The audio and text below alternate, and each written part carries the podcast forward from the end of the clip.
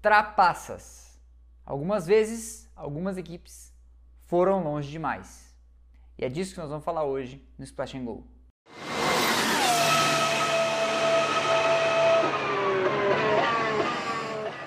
Bom, como eu falei, equipes foram longe demais, o que significa que para fazermos essa lista eu não vou falar hoje de pilotos que jogaram outros pilotos para fora da pista, nem que revidaram no ano seguinte revestidos de uma suposta justiça divina.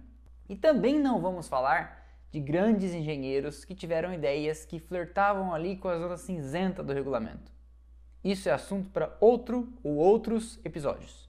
Nós vamos falar aqui de quando as equipes instruíram seus pilotos ou construíram seus carros propositalmente para agir fora do regulamento e tentar obter alguma vantagem. Vamos lá? Todo mundo sabe, ou todo mundo que está aqui assistindo deveria saber, que os carros de corrida têm peso mínimo em todas as categorias, inclusive na Fórmula 1. Em 1982, em meio à guerra FOCA, FISA, e eu já falei dela nesse episódio aqui, as equipes de motor turbo estavam fazendo uma verdadeira festa contra as equipes de motor aspirado. O pessoal de motor aspirado, majoritariamente empurrado pelo Ford Cosworth DFV, de quem eu também falei aqui, vinham levando desvantagem de potência. E aí começaram então a pensar em alguma solução para reverter esse jogo. Foi então que no Grande Prêmio do Brasil de 1982, duas equipes tiveram uma sacada. Por causa de uma linhazinha no regulamento técnico de 1982 que dizia que os carros seriam submetidos à pesagem com os seus reservatórios de fluidos para arrefecimento completos, essas equipes resolveram então dar um S no regulamento e criar então os famosos tanques de água, ou caixas d'água, como eles ficaram mais facilmente conhecidos. O escândalo das caixas d'água, como ficou conhecido, consistia no seguinte: os carros tinham que pesar no mínimo 580 quilos, com os reservatórios de água e de óleo completos. Então, a Brabham e a Williams apareceram em Jacarepaguá, Brasil, 1982, com duas enormes caixas d'água com capacidade entre 30 e 50 litros ou quilos nos seus carros. E aí, a ideia era muito simples.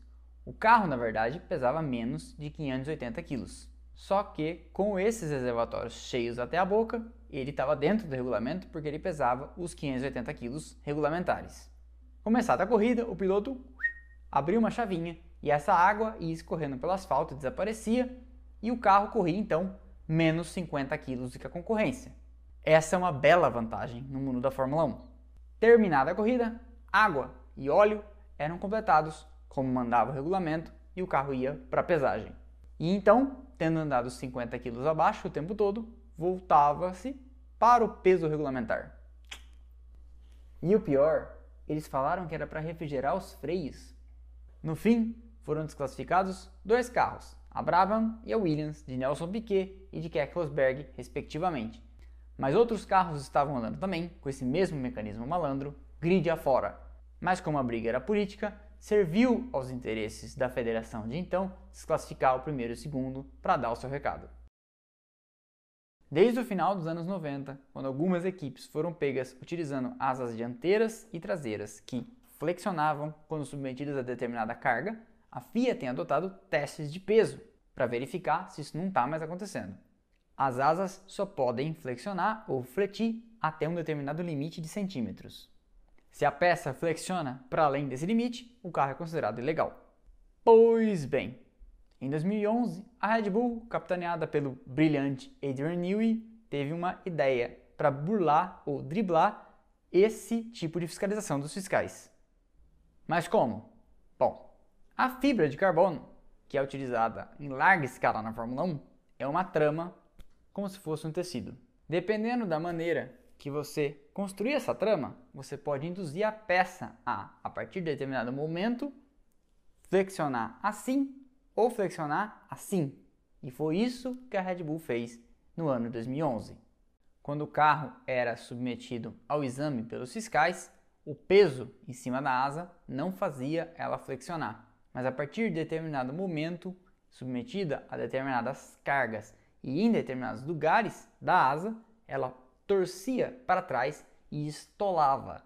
Sim, estolava, como a asa de um avião. Se você não está entendendo, olha aqui no episódio sobre aerodinâmica. Mas enfim, estolando, ela perdia eficiência aerodinâmica naquele momento específico, aumentando a velocidade em reta ou até em curvas de alta. Era como se o carro da Red Bull tivesse um DRS, não só na asa traseira, como na asa dianteira e não só nas zonas demarcadas, e sim em outros trechos do circuito também. Vendo as imagens das câmeras on-board, as outras equipes perceberam o que estava acontecendo e protestaram contra o carro da Red Bull. E a FIA, gentilmente, convidou a equipe de energéticos a banir as asas flexíveis para a temporada de 2012. Anos 80, motores turbo, desempenho absurdo, muita potência. E a federação correndo atrás de tentar limitar o desempenho dos carros por causa de segurança. Então, o que eles fazem? Decidem que os tanques de combustível teriam a capacidade máxima de 220 litros.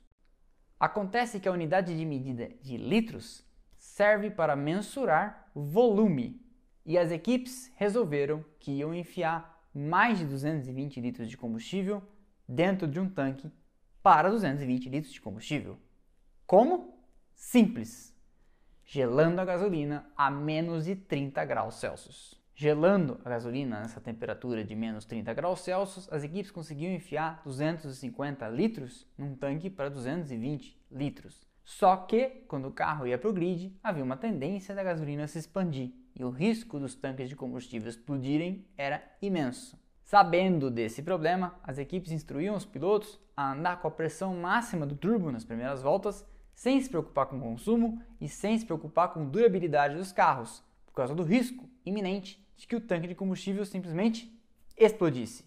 E aí a federação ficou sabendo e ameaçou desclassificar todo mundo. E faz todo sentido. Cria-se uma norma para melhorar a segurança, diminuindo o desempenho dos carros, e as equipes vão lá, gelam a gasolina a menos 30 graus Celsius, enfiam 15% a mais de combustível no tanque e saem correndo desesperadamente para evitar que os tanques explodam. Logo, a medida para melhorar a segurança estava piorando a segurança. Felizmente, eles descobriram antes que uma tragédia acontecesse. E de lá para cá, a temperatura dos combustíveis deve ser a ambiente. E as variações só podem acontecer dentro de um determinado limite para cima e para baixo. Ainda sobre combustíveis, em 1994 voltou o reabastecimento para a Fórmula 1. E todo mundo começou a perceber que uma determinada equipe do grid fazia as trocas de pneu e reabastecimento mais rápido que as outras. Ficou célebre a cena do Grande Prêmio do Brasil de 1994, quando Senna e Schumacher entraram nos boxes com Senna ligeiramente à frente e o Senna, abastecendo a mesma quantidade de combustível do Schumacher, saiu depois. Essa desconfiança de que a Benetton estava fazendo algo de errado foi crescendo ao longo do ano até que, no Grande Prêmio da Alemanha, disputado em Hockenheim, o Jos Verstappen, pai do Max, parou nos boxes. 22.9 e agora 22.4. Na verdade, o Berger vem perdendo terreno e olha, olha só. Olha aí, o que todo mundo temia, o que todos temiam na Fórmula 1, o Verstappen está dentro do carro. Foi muito rápido o trabalho. Verstappen sai do carro. Verstappen conseguiu pular fora o que todos temiam na Fórmula 1. Num erro de um mecânico, num, numa uma coisa apressada, numa tentativa de, de reabastecer o mais rápido possível. Já estava na cara isso. Na hora que esguichou o combustível para todo lado, olha o replay. É claro que vai explodir em bola de fogo. Olha só, em cima do piloto também. Ele faz o sinal e aí pegou na parte. Passado o susto, e que susto! Depois da corrida, a FIA pediu para dar uma olhada na bomba de combustível da Benetton. E aí eles descobriram que a equipe tinha removido um filtro de combustível desta bomba de reabastecimento e isso permitia um ganho de 15 a 20% na velocidade de reabastecimento. A FIA, então, de surpresa, lacrou e inspecionou nos dias seguintes as bombas de reabastecimento de todos os times. E várias delas tinham removido o bendito do filtro de combustível.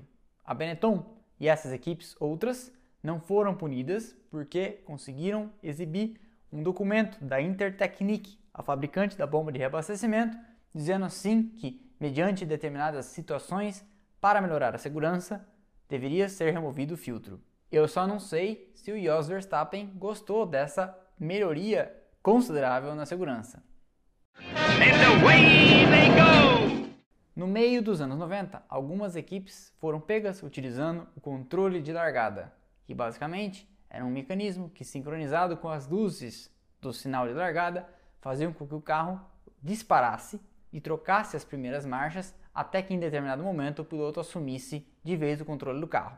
Pois bem, isso foi proibido. Só que aí, em 1999, as equipes foram pegas mais uma vez trapaceando na largada. Dessa vez, sem software para comandar o carro, mas com um bip guiando os pilotos. Eu nunca tinha ouvido falar dessa história até que eu fui pesquisar para fazer esse vídeo. E essa é uma trapaça sensacional. Quando se iniciava o procedimento de largada, o diretor de prova apertava um botão no seu painel. Esse botão emitia um bip de rádio que atingia o comando do semáforo que iniciava então o procedimento das cinco luzes vermelhas. Algumas equipes, então, atentas, começaram a perceber que esse bip de rádio aparecia sempre necessariamente antes do momento da largada. E começaram a perceber também que o intervalo entre esse bip e as luzes vermelhas se apagando era um intervalo regular. Usando muita observação e um pouquinho de engenharia reversa e percebendo que o intervalo de tempo entre o pulso de rádio e o apagar das luzes vermelhas era sempre o mesmo, as equipes criaram softwares que emitiam um pulso sonoro no ouvido do piloto um décimo de segundo depois que as luzes se apagassem. E assim você induzia o piloto à largada perfeita. Isso foi passando despercebido por um bom tempo, com algumas equipes faturando em cima das largadas quase perfeitas dos seus pilotos. Até que um dia a FIA foi lá e instalou um software que randomizava ou deixava em modo aleatório o intervalo de tempo entre o pulso de rádio e o apagar das luzes vermelhas. E aí o resultado foi esse. Na primeira vez em que adotou o intervalo randômico de tempo, algumas equipes foram pegas no flagra, porque ouviram o pulso sonoro e o sinal não apagou na hora que elas imaginavam que ia apagar. One, two, two, three, four, five. And Princeton has jumped the start. Hakkinen has jumped the start. Now they were on for a fantastically long time. There is a mandatory period when those lights must go out. And they, my, my view, they did not do so. I've never seen this before. Frenson got away very quickly. Hakkinen is alongside him. Are they both going to be penalised? Well, it was like, uh, there's the orange lights on, look, it's like a, a hair trigger start in a 100 metre race. Frenson moved, Coulthard moved, Hakkinen went Agora vai ver se alguém explicou isso para nós em 1999 na televisão. Espetacular, troca de lideranças, Rubinho Cantor. Com vocês, todas as emoções do Grande Prêmio da Europa de Fórmula 1. Foi uma corrida para não se esquecer. A primeira largada não valeu. Marc Genet da Minardi alinhou no lugar errado. Na segunda, o alemão Alexander Wurz da Benetton erra a freada e acerta em cheio o carro de Pedro Paulo Diniz, que capota e fica de cabeça para baixo. O piloto é removido para o centro médico do autódromo e depois vai de helicóptero fazer exames no hospital em Bonn, a 100 km de Nürburgring.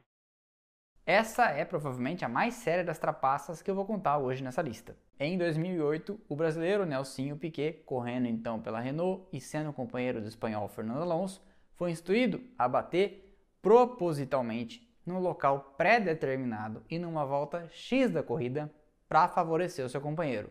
O famoso e histriônico Flávio Briatore, team principal da Renault na época, e o diretor técnico da equipe, Pat Simmons, instruíram então o Nelsinho a bater numa curva em que não havia guindaste e que, portanto, geraria necessariamente um safety car. Sob pressão para renovar seu contrato na equipe para o ano seguinte e garantir a sua permanência na Fórmula 1, o brasileiro não pensou muito e executou a manobra. O Alonso então parou nos boxes, o Nelsinho então bateu o carro, o safety car entrou, todo mundo parou nos boxes. E o Alonso como planejado, venceu a corrida. No ano seguinte, a Renault dispensou o Nelsinho no meio da temporada. O Nelsinho contou para o Nelson, o Nelson procurou seus conhecidos na Fórmula 1, eles botaram a boca no trombone, o Briatore foi punido, nunca mais pôde pisar no paddock, o Pat Simmons ganhou uma pena de 5 anos também sem poder trabalhar na Fórmula 1. E o Alonso, que venceu a corrida, não sabia de nada. No final de 2006, começo de 2007, inverno na Inglaterra, um funcionário de um Xerox perto da fábrica da McLaren em Woking começou a reparar no surgimento de pilhas e mais pilhas e mais pilhas de documentos com o timbre da Ferrari que um funcionário da McLaren estava trazendo para xerocar e digitalizar ali naquele estabelecimento.